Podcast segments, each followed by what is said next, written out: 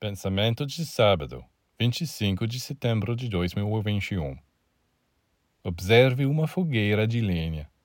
O fogo nos ensina a nos desembaraçar de tudo o que é material, bruto, nossos invólucros, nossas carapaças.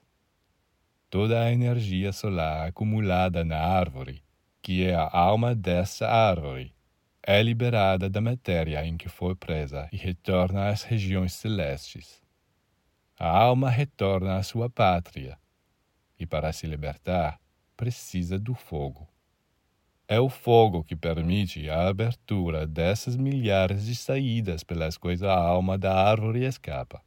Os ruídos, os sons crepitantes que se escuta, são a linguagem da libertação, onde a saída é mais difícil a alma deve bater com mais força.